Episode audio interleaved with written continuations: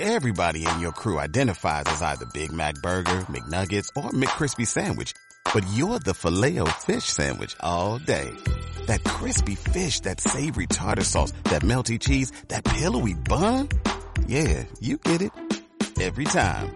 And if you love the filet of fish, right now you can catch two of the classics you love for just $6. Limited time only. Price and participation may vary. Cannot be combined with any other offer. Single item at regular price. Ba da ba ba ba. Bienvenido al podcast de Living Room. Esperamos que disfrutes este mensaje y que sea de gran ayuda para tu vida. Mantente conectado y suscríbete a nuestro canal. Primero que todo, saludamos a toda nuestra comunidad online, todas las personas que nos ven desde cualquier parte del mundo. Quiero que sepan que ustedes son muy importantes.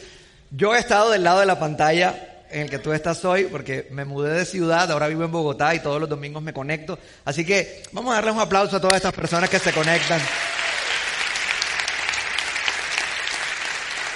Y es importante que sepan que el mensaje de hoy es para toda Sudamérica. Bueno, para todo el mundo realmente, pero si tú nos ves desde Sudamérica, yo quiero que tú sepas que este mensaje no está centrado en Colombia o en el contexto de Colombia, sino que este mensaje tiene el potencial de llegarle a todo el mundo. Así que eh, yo sé que va a ser una mañana fenomenal y una tarde fenomenal también. Vamos a estar todo el día aquí eh, tirando el mensajito. Tenía rato que no venía realmente. No es que me había volado de Living Room, solo que yo me mudé a Bogotá, por si tú no sabías, Living Room está en Bogotá. ¿Por qué no lo ves? Porque secreto todavía. Entonces, por eso no te, no te hemos dicho como que, ay, no, te sientas mal si no, si no te enteraste. Te estás enterando. Solo lo que tienes que hacer es ir al Instagram de Living Room Bogotá. En ese Instagram todavía no publicamos nada, pero es la manera en la que tú te puedes conectar con nosotros y saber qué es lo que estamos haciendo. Como te digo, es secreto, no nos llames. Nosotros, ¿Cómo dice el dicho? No nos llames, nosotros te llamamos, así será. Entonces, mis hijos están allá, esta semana estoy aquí, bueno, de verdad que me fascina eh, estar con toda la gente hermosa de Living Room, se siente el ambiente increíble. ¿Cómo estamos de ambiente hoy? Por favor, el lunes festivo, ¿cómo está el ambiente hoy? Y bueno, hoy traje un, un, mensajito que ha estado por en mi mente todos estos días. Eh, eh, los símbolos del Bitcoin no, no, me gustaría que te perturbaran. ¿Alguien lo perturba aquí los símbolos del Bitcoin? O, bueno, no hablemos de eso. ¿Cómo triunfar en la recesión económica en pocas palabras?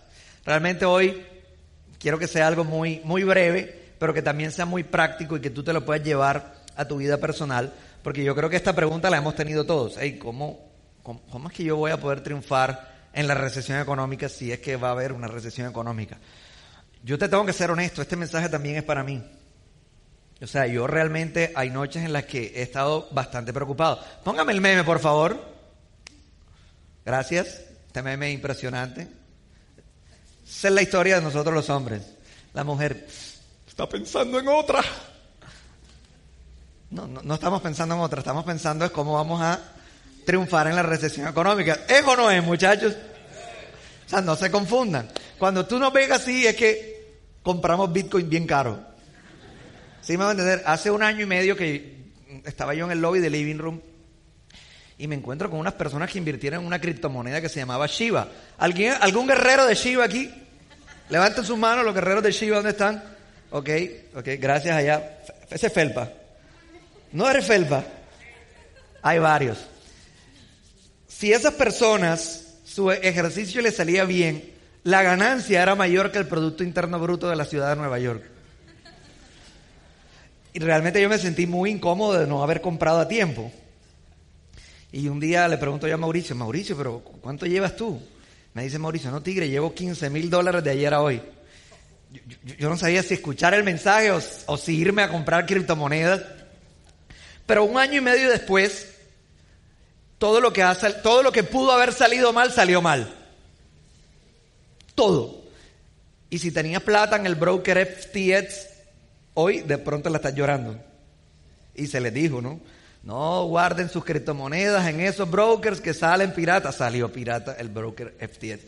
hay gente que lo ha intentado todo en un año y medio. Yo no conozco a alguien, alguien aquí tenía su plata en FTX. Bueno, gracias a Dios, Dios mío, suerte divina, tú nos protegiste.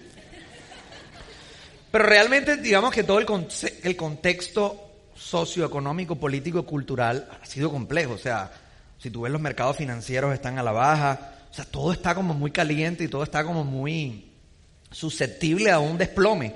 La economía, a lo que uno escucha, supuestamente. Digo conmigo, supuestamente.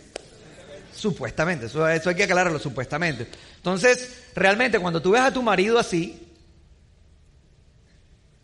simplemente sóbalo y dile, ay mi amor, todo va a estar bien. Y la verdad que yo, como te digo, este mensaje yo también quiero que sea para mí, porque yo también quiero triunfar en la recesión económica. Y lo primero que quiero decir es que para triunfar en una recesión económica es necesario que nosotros regresemos al punto de partida. Esto es necesario, esto es importante, porque ¿cuál es el punto de partida? De pronto yo podría venir aquí y tirarles un mensaje muy financiero. No sé lo que dice Kiyosaki, lo que dice Tony Robbins. No me malentiendas, no está, mu- no está mal que tú analices lo que dice Kiyosaki lo que dice Tony Robbins. Todo lo que ellos dicen hay que analizarlo en tiempos de recesión.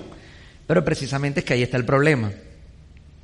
Ahí está el problema porque en el tiempo de recesión, o sea, tú no puedes hacer como si no estuviese pasando nada. Tú tienes que ser, o sea, living room. Estás aquí, living room. Estás aquí.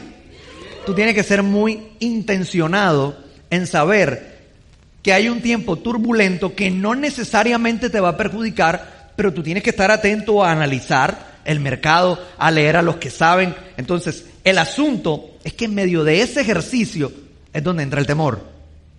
Entonces, a mí me gustaría decirte, no, mira, acuéstate como si nada, no leas nada, no mires las noticias, pero la verdad es que tienes que hacerlo, porque en el momento en que tú lo hagas es donde probablemente van a venir aquellas ideas que van a ayudar a que tú triunfes en medio de la recesión.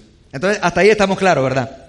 El asunto es que esa línea es, una línea delgada, y esa línea delgada te puede pasar al temor. Y el temor es lo que termina afectando y termina haciendo que tú tomes malas decisiones. Entonces, ¿qué es lo que tenemos que hacer técnicamente? Digo, amigo, regresar al punto de partida. Ahora, esto de regresar al punto de partida tiene que ver con la espiritualidad. Y la espiritualidad a veces ha sido como mal, mal revisada. O sea, realmente cuando hablamos de espiritualidad, uno cree que espiritualidad es venir a un domingo a un lugar como este, porque nos los enseñaron así. Pero no solamente eso es espiritualidad, esto es parte de la espiritualidad. Parte de la espiritualidad es venir un domingo, sentarte en esa silla, escucharme a mí, pero no lo es todo. En pandemia hubo un famoso meme de una chica que comía como unas papitas.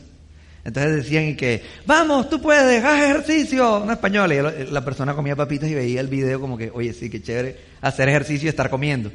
Esto se puede convertir en eso. Si yo vengo, doy un mensaje aquí, no significa que tú estés desarrollando una espiritualidad. Para desarrollar esa espiritualidad hay que regresar al punto de partida.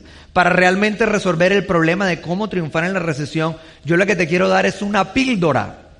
Una píldora espiritual. Porque es que si fuera tan fácil, cualquiera con información lo podría hacer. ¿Es o no es? Ah, pues tú te lees los libros, pero pre precisamente ahí está el problema, que los libros no te van a blindar del temor. Porque cuando te eh, sumerges en lo que dice la literatura y en lo que dicen los gurús, tú estás eh, presa fácil de algo que ellos quieren generar en ti y es temor. Ojo con esto, apriétate de la silla. El temor es la herramienta de la gente que tiene el dinero y quiere más dinero en medio de la recesión económica. ¿Cómo así, Andrés? Sí. Hay gente que tiene mucho dinero, muchísimo dinero, pero no como el amigo tuyo que tiene dinero. O sea, te estoy hablando de los 10 o 100 hombres más ricos de este mundo. Los 100 o 10 o 10 hombres más ricos de este mundo realmente no están tristes porque el Bitcoin se haya caído. Ellos están muy contentos y ellos quieren más sangre en el mercado todavía. Ellos quieren que todo se desplome y no lo juzgo. Yo no los critico y no me pongo, oh, esos ricos, malos, degenerados. No, no, no. Realmente así funcionan las cosas. Entonces, realmente, todas las noticias que tú ves, en parte, tienen que ver con que se le ha inyectado el temor artificialmente. El temor es una muy buena manera de detener la inflación. Entonces, tú tienes que saber lo que nosotros nos levantamos en un juego, como ese juego que uno juega, esos juegos virtuales y que los Sims. Vivimos casi en una realidad artificial donde hay gente que está empeñada en hacer que las cosas fluyan a su favor. Entonces lo que tú tienes que hacer en el momento Ese no es dejarte contagiar por el temor, sino realmente aprovechar las oportunidades, pero es para eso precisamente el ejercicio espiritual.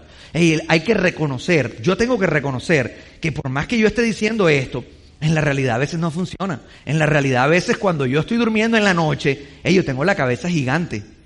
Yo tengo la cabeza gigante porque pienso que todo va a estar mal, porque pienso que nada va a salirme bien, porque yo no sé dónde terminaría. O sea, yo la verdad me he pintado historias muy oscuras mías. No sé si tú te las has pintado, pero nada más es que cuando tú me ves que... El otro día Carlos me preguntó, ahí ven acá, a veces uno te ve, es como si tú te desconectaras de la realidad en un momento de la conversación. Cuando yo estoy callado, amigo, yo estoy en Haití, como la película esa que Tom Hanks queda en una isla Así yo estoy, pensando en cosas extrañas. Entonces, el ejercicio de regresar al inicio tiene que conectar con lo más profundo de tu ser. El ejercicio de regresar al inicio tiene que ver con que tú actives algo que se llama el cuadrante espiritual, con que tú actives la espiritualidad, con que tú actives esa parte de tu ser interior que puede conectarse con Dios. Esa parte de tu ser interior que puede ver la realidad de otra manera. Hay una parte dentro de ti que no es emocional. Hay una parte dentro de ti que puede y tiene el potencial de escuchar la opinión de Dios. Di conmigo, opinión de Dios acerca de las cosas. Lo que pasa es que en la Biblia, de pronto esto de la opinión de Dios está escrito de una manera que a veces uno no la entiende. Algunos de ustedes han escuchado decir que el reino de Dios, el reino de Dios, el reino de Dios, cuando tú escuchas, hay un versículo por ahí que dice, hey, busca el reino de Dios y lo demás vendrá por añadidura. Y uno dice, ¿cómo busco el reino de Dios? ¿Qué me disfrazo del rey Arturo o qué? Y el reino de Dios es simplemente la opinión de Dios. El reino de Dios es cómo Dios ve las cosas. El reino de Dios es una realidad paralela. Hablando de realidades paralelas, en algún momento, si tú has tenido la oportunidad de viajar a un país muy hermoso, yo no sé si a ti te pasa, pero a mí me pasa. Lo más hermoso que yo he ido es Estados Unidos. Yo no he ido ni a Europa ni a nada de esas cosas exóticas. Algunos han ido, yo no. Lo más eh, exótico que he estado últimamente es sentado en Miami, en Brickell.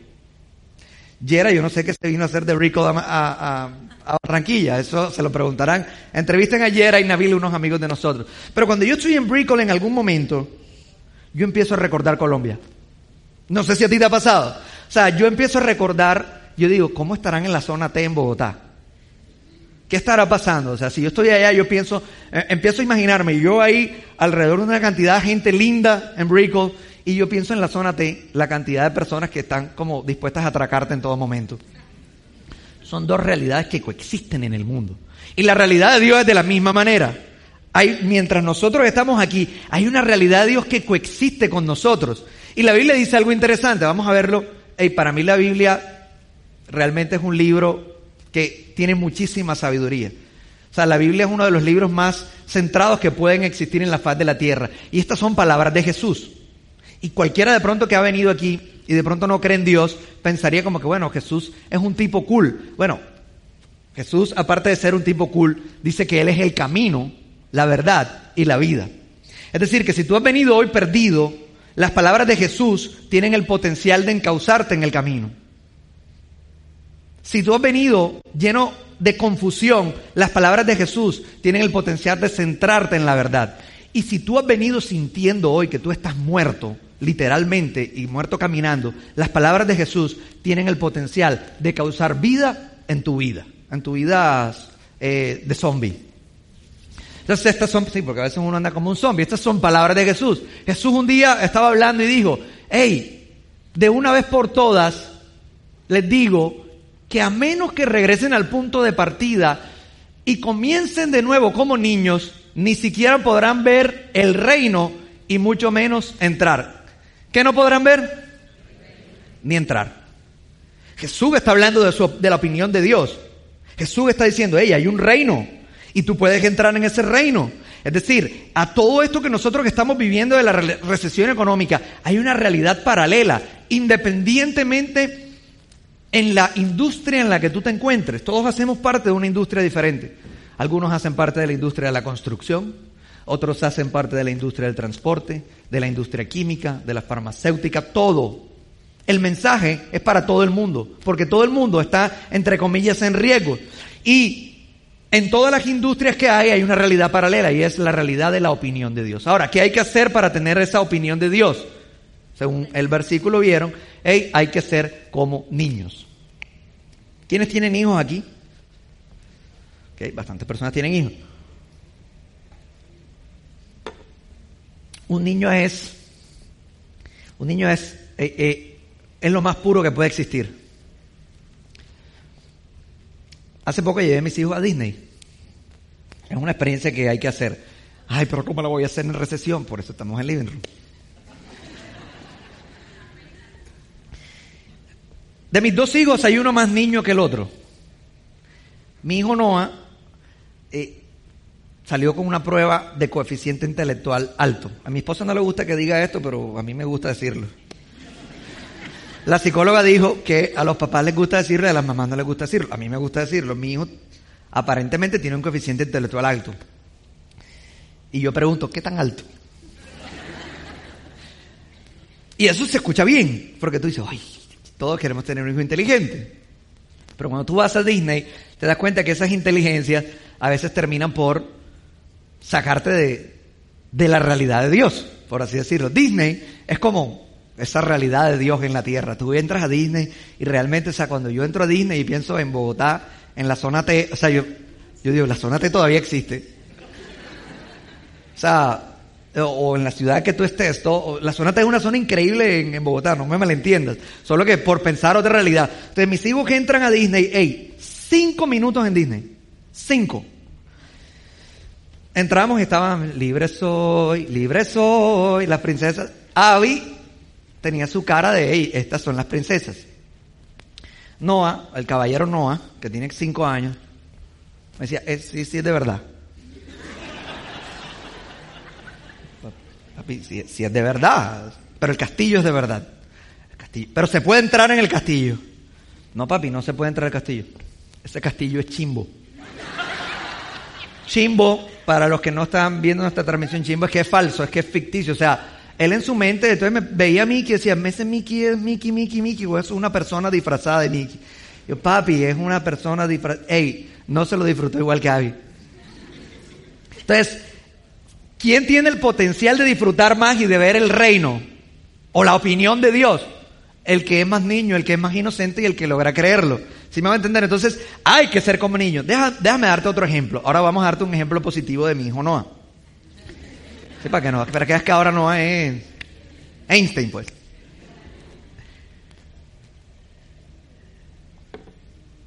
En esta necesidad de encontrar soluciones, porque bueno, yo dirijo una compañía y mi trabajo es buscar soluciones en medio de una recesión. Yo no puedo llorar y llegar y decirle a mi equipo, ay, vamos a llorar aquí todos y nos sobamos porque viene una recesión. No, a mí me toca estar atento y mejor dicho, o sea, con cuatro pantallas abiertas a ver cómo está el mundo. Entonces, durante unos días me encontraba en eso. Me encontraba revisando cómo está el mundo y de repente llega Noah y me ve con una pantalla llena de números en rojo, no los números de mi compañía, los números de la bolsa. Para aclarar, ¿no? Y cuando Noah llega y ve esos números en rojo, él me dice, papá, ¿en qué, es lo que tú estás trabajando ahí? yo le digo, papito, yo estoy eh, observando el comportamiento de las acciones. Ah, ¿y qué pasa cuando está en rojo? Papi, las acciones están cayendo. Mm, ¿Y qué pasa cuando está en verde? Papi, las acciones se están subiendo. Ah, mi hijo, yo le compré unas acciones de Starbucks. O sea, mi hijo siente que él es el dueño de Starbucks. Porque yo se lo, se lo digo. Papi, tú eres el dueño de Starbucks. Yo soy el dueño de Starbucks. Si tú eres... Entonces, eh, no puedes entrar dando órdenes, pero tú eres el dueño de Starbucks. Y me pregunta, papá, ¿cómo va la empresa?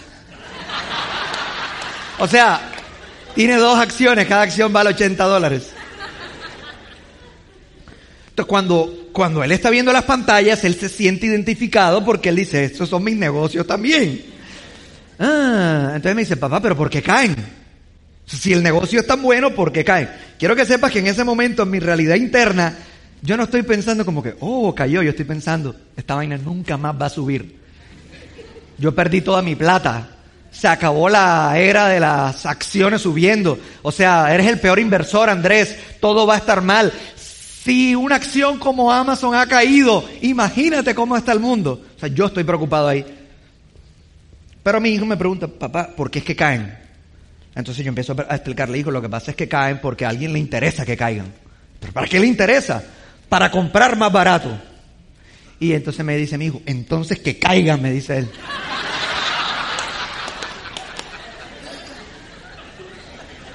Está como endemoniado. O poseído por Dios. Yo estoy padeciendo durante un año, no porque haya perdido mi dinero, lo aclaro también, solo porque uno se preocupa y uno dice, ven acá, y si esto nunca más sube, porque tú empiezas a estudiar acciones, los curiosos, y te das cuenta que hay acciones que nunca más subieron en la vida. Ya, no sé, tú, tú revisas Twitter y hay una cantidad de memes que dicen, los grandes inversores de Twitter hace 10 años invirtieron un dinero y hoy tienen menos. Entonces yo digo, ¿y si yo estoy ahí? ¿Y si en todo lo que yo he invertido va a pasar? Hay muchas empresas en las que eso pasa. Entonces mi hijo está aquí como poseído diciendo que caiga sangre, sangre. Llega el otro día mi hijo del colegio y ve la pantalla en verde.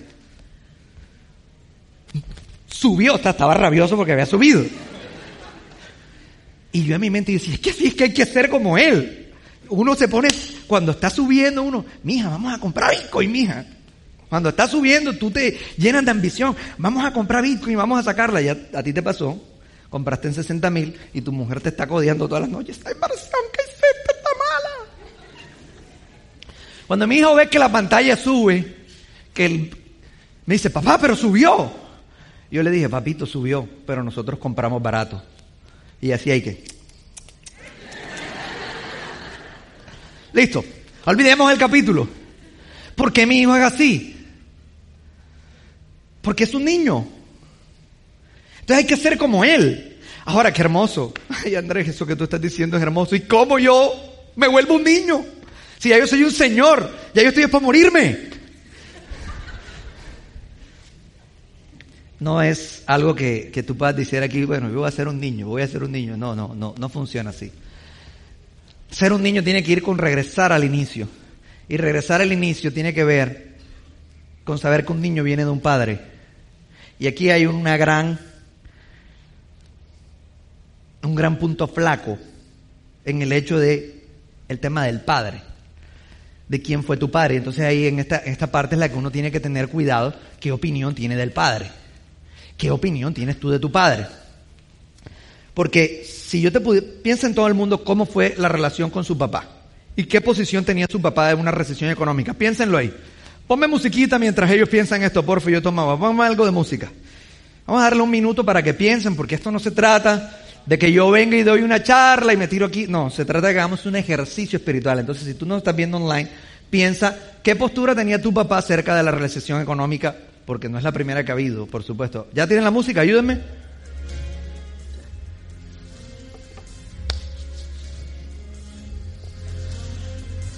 Piensa en la cara de tu papá preocupado. Año 97, año 98 en Colombia. Gracias, gracias. Ya dije todo.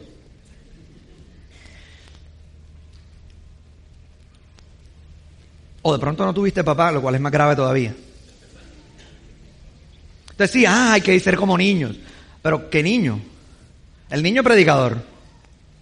¿O los niños que limpian vidrios en los semáforos? Que tienen más mundo que tú y que yo. El tema de ser como niños tiene que ir, tiene que ver con una fuente. La fuente es quién fue tu padre y qué aprendiste de tu padre. Entonces, en temas económicos aprendimos muchas cosas de nuestros padres, que las hicieron seguramente no por mal, las hicieron porque ellos también hacen parte de un sistema. Yo en mi cabeza tengo recuerdos acerca de cómo mis papás en algunos, en algunos momentos tuvieron su percepción de la recesión económica. En el año 98, la, ¿tú te acuerdas, papá, que la cosa estaba peluda? O sea, ¿cómo? Mi mamá quiere decir el nombre de los presidentes. Todos saben en el 98, no, no sé si era culpa o no del presidente, estaba muy pequeño, pero estaba muy dura la cosa. Muy dura. Yo recuerdo ver a mi papá acostado en una silla reclinomática que yo tenía, que él tenía, y yo era un niño de 8 años. Entonces yo llegué y mi papá, yo le dije, papá, ¿qué tiene? No sé si tú te acuerdas de eso. Y mi papá dice, la, la crisis, la crisis. Pero un niño no entiende nada de crisis. Pero a partir de ese momento empecé a entenderlo. Ese es el problema. Entonces, imagínate un niño escuchando que hay una crisis. ¿Cómo crece ese niño? Ese niño crece pensando que en algún momento puede haber otra crisis. ¿Sí me vamos a entender? Entonces la pregunta es, ¿cómo creciste tú? Si tu papá realmente te inoculó un pensamiento incorrecto acerca de las cosas económicas y acerca de tu futuro. Ahí es una parte que hoy nosotros necesitamos sanar en Living Room. Porque sabes que en esta realidad en la que nosotros vivimos, hay un Padre, hay una realidad paralela y es la realidad del reino de Dios en la tierra. Y Él también es un Padre. En la vida espiritual se ha, se ha tratado de explicar de muchas maneras. Pero la manera en como la Biblia intenta que tú entiendas la espiritualidad no es con un Dios poderoso, increíble, que hace grandes milagros. La manera en la que Dios quiere que tú te relaciones con Él, a pesar de que Él es un Dios increíble que hace milagros, es con una palabra que se llama Padre. Porque la palabra Padre tiene el potencial de restaurar todo lo que tuviste en la tierra que no estaba correcto. Tal vez tus papás en algún momento se, se desesperaron con el tema de la recesión económica, pero tu Padre Celestial, Dios o Papá Dios, Él no está desesperado con la recesión económica, amigos. Entonces, realmente lo que hay que en este momento hacer es reevaluar el concepto que tú tienes de ese Padre. Entonces, mi pregunta es, ¿qué concepto tú tienes de tu Padre? ¿Qué concepto tú tienes de Dios? Porque es que si tu concepto de Dios es un concepto incorrecto, realmente no vas a poder tener una de espiritualidad eh, adecuada. Fíjate algo que mi hija, mi hija Abby, un día yo, yo pues, estábamos en la cama y ella me jaló la barba. Los que tienen barba saben que eso no se hace. Y yo la regañé. No le haga eso a papá. Eso fue como si ella la hubiesen Mejor dicho, obviamente, yo lo hice molestando, yo no, no, no, estoy ofendido porque mi hija me haya jalado la barba. Y yo le dije, no, mi amor, no, no te preocupes, o sea, enseguida, yo, yo te perdono, yo te perdono, ven, o sea, yo, no, no, no ha pasado nada. Yo me fui a dormir tranquilo, pero ella no se fue a dormir tranquila. Entonces, al siguiente día la niñera me dice, señora Andrés, anoche, cuando estábamos dormidos, Abby decía, papá no me ha perdonado. Mi hija, a ver, tenía un año en esa época. Ella decía, papá no me ha perdonado, pero yo, nunca estuve enojado con ella. Vamos a empezar por ahí. Entonces, en su cabeza, la opinión era que papá estaba enojado. Entonces, hay que restaurar la opinión que tú tienes de Dios. ¿Cuál es la opinión que tú tienes? Mi hija realmente tenía la opinión de que papá estaba enojado con ella. Y a veces en medio del ejercicio de la espiritualidad, nosotros tenemos una opinión incorrecta acerca de Dios. Nosotros creemos que realmente en muchas ocasiones Dios no está en nuestro equipo. O creemos que Dios nos ha abandonado. O creemos que Dios no es un Dios bueno. Y claramente, si tú no tienes el potencial de restaurar, recuerda que estamos hablando de cómo, cómo me vuelvo un niño. Tú te vuelves un niño restaurando tu relación con Papá Dios. Es decir, entendiendo que Él está para ti supliendo y no demandando. Él está para ti dándote y no exigiendo. El ejercicio de la espiritualidad no consiste en que tú vengas al living room y Él te diga una cantidad de normas que tú debes hacer para relacionarte con Él, porque eso se llama religión. El ejercicio de la espiritualidad tiene que ver con restaurar el mundo interno y restaurar la manera en cómo nos relacionamos con un Padre. En el momento en que tú te restauras en cómo te relacionas con tu padre, va a venir algo dentro de ti que se llama seguridad. ¿Sabes? Porque estudiosos dicen, han dicho y seguramente seguirán diciendo que el miedo y el miedo en exceso en el ser humano tiene, con, tiene que ver con la figura paterna y ni siquiera tiene que ver con la figura materna, tiene que ver con la figura paterna y dan una cantidad de explicaciones. Es decir, que hay gente, amigos con los que he hablado, dicen, hey, a mí no se me quita el miedo, brother. Yo gano plata y sigue el miedo. Y cuando no tenía plata tenía miedo. Y ahora que tengo más plata, el miedo no se me quita de pensar que, que voy a perder la plata. ¿Qué es lo que está pasando en esa persona? que creyó que la plata resolvía el problema del miedo y el dinero nunca va a resolver el problema del miedo, porque el miedo está en el alma, el miedo está en las emociones, el miedo se va a resolver cuando tu cuadrante espiritual, cuando tu espiritualidad se nutra tanto y pueda ver de cara a la opinión de Dios y darle más relevancia a la opinión de Dios que a la opinión de los noticieros. Entonces la pregunta es, ¿qué opinión tienes tú de Papá Dios? Porque cuando tú tienes la opinión correcta de Papá Dios, cuando tú sabes que Papá Dios está de tu lado, no es que todo el mundo le está yendo mal, no necesariamente.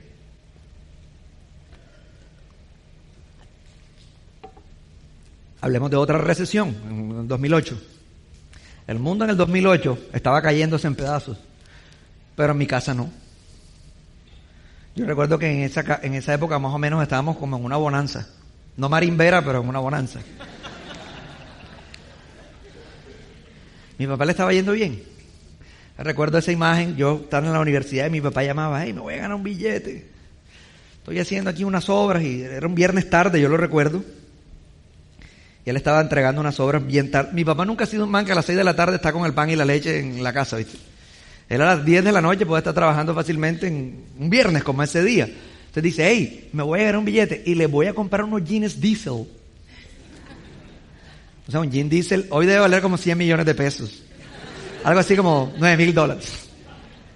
Pero en esa época un jean diesel era un, un gran regalo. Yo decía, es un jean diesel, pero el mundo se estaba cayendo.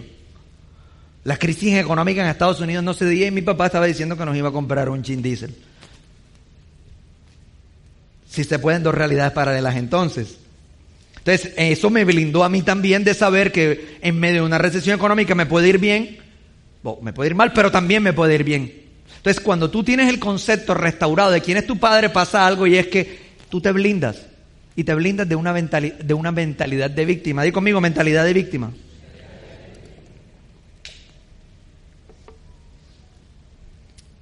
La mentalidad de víctima es algo complicado.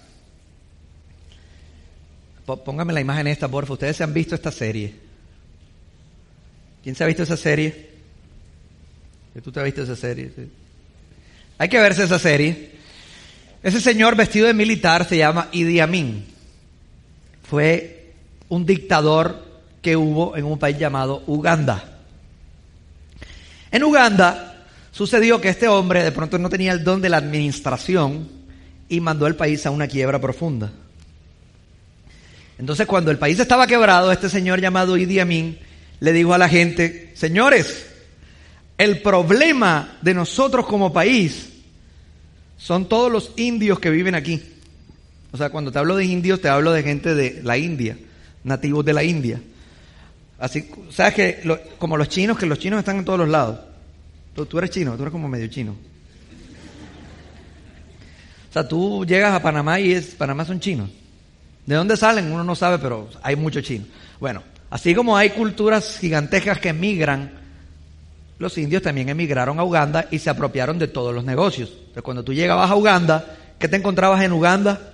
Una cantidad de patrones indios que manejaban todo el comercio y todos los bancos y todo en Uganda.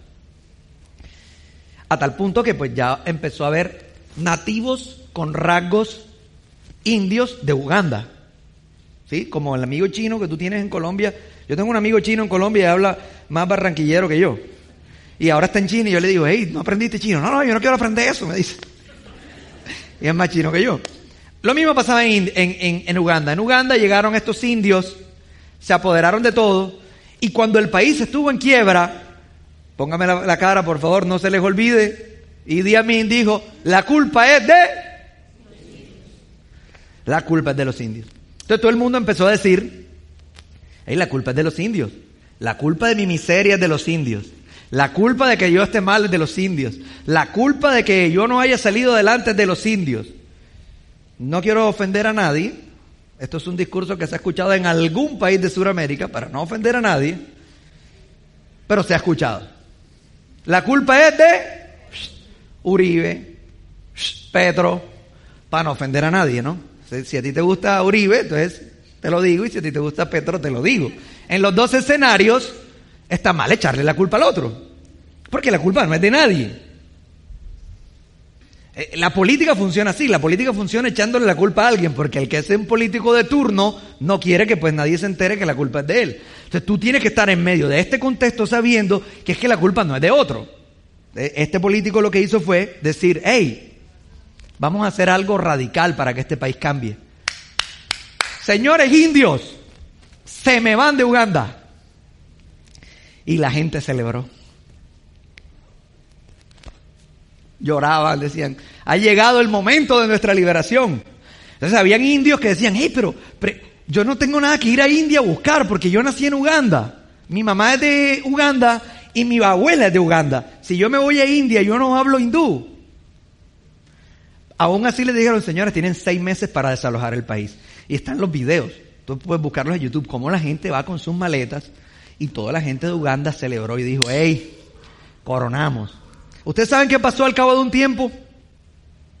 El país entró en una crisis profunda, más profunda de la que estaba, haciendo que el presidente, el presidente tuvo que huir de Uganda. De tal, a tal punto llegó la crisis en ese momento. Y todo porque la culpa era de... Entonces, ponte a pensar en esto, en este momento de la recesión, en este momento de lo que estamos viviendo, hay muchas oportunidades que pueden presentarse. ¿Tú sabes qué oportunidad se pudo haber presentado en Uganda?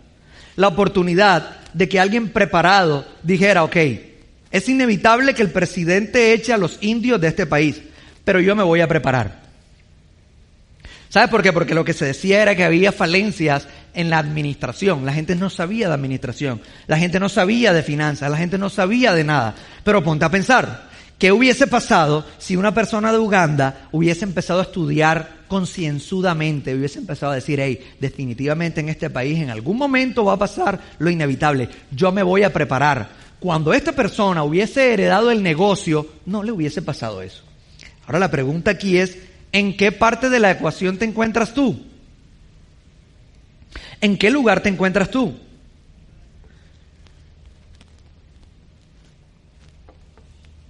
Andrés, es que el dólar está no sé cuánto. Digo no sé cuánto porque en todos los países, pues digamos, ha habido problemas con el dólar. Tú sabes que pandemia fue una época de bonanza para muchos, porque todo estaba al alza. Tú escuchas la historia de los negocios que hasta los tapabocas se vendieron. ¿eh? O sea, uno compraba un tapabocas que uno parecía una tortuga ninja. Tapabocas lo comprabas en 100 mil pesos, o sea, 20, ya no sé ni cuántos dólares, son 20 dólares, pongamos. O sea, eso es carísimo. Entonces, todo al alza, todo al alza, todo al alza, todo al alza y todo el mundo al alza. Y bueno, muchos afectados, pero muchos en el mundo estuvieron bien. Ahora, en un escenario de recesión, pasa algo un poco diferente. En un escenario de recesión pasa que mucha gente empieza a sentir que va a estar mal. Tú no puedes controlar que otro sienta que le va a ir mal. Lo que tú tienes que hacer es no dejarte de controlar, no dejarte controlar por esos pensamientos, recordar que tú tienes un papá y recordar que ese papá está contigo y que ese papá está disponible para ti, protegiéndote y dándote todo lo que tú necesitas para que en un momento de una aparente recesión tú puedas salir triunfando y me pueda acompañar la banda, por favor, que me gustaría terminar orando.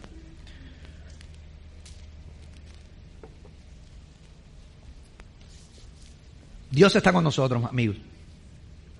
Esto es un mensaje para, para que tú puedas reflexionar. Esto es un mensaje para que tú puedas saber que no se trata de, cuántos conocimientos tengas tú de, de no. Es un mensaje para saber que hay alguien que está protegiéndote. Hay alguien que tiene una realidad paralela para ti. La realidad del cielo en la tierra. Entonces, ahí donde está, vamos a orar y vamos a decirle Dios, ayúdame a verla.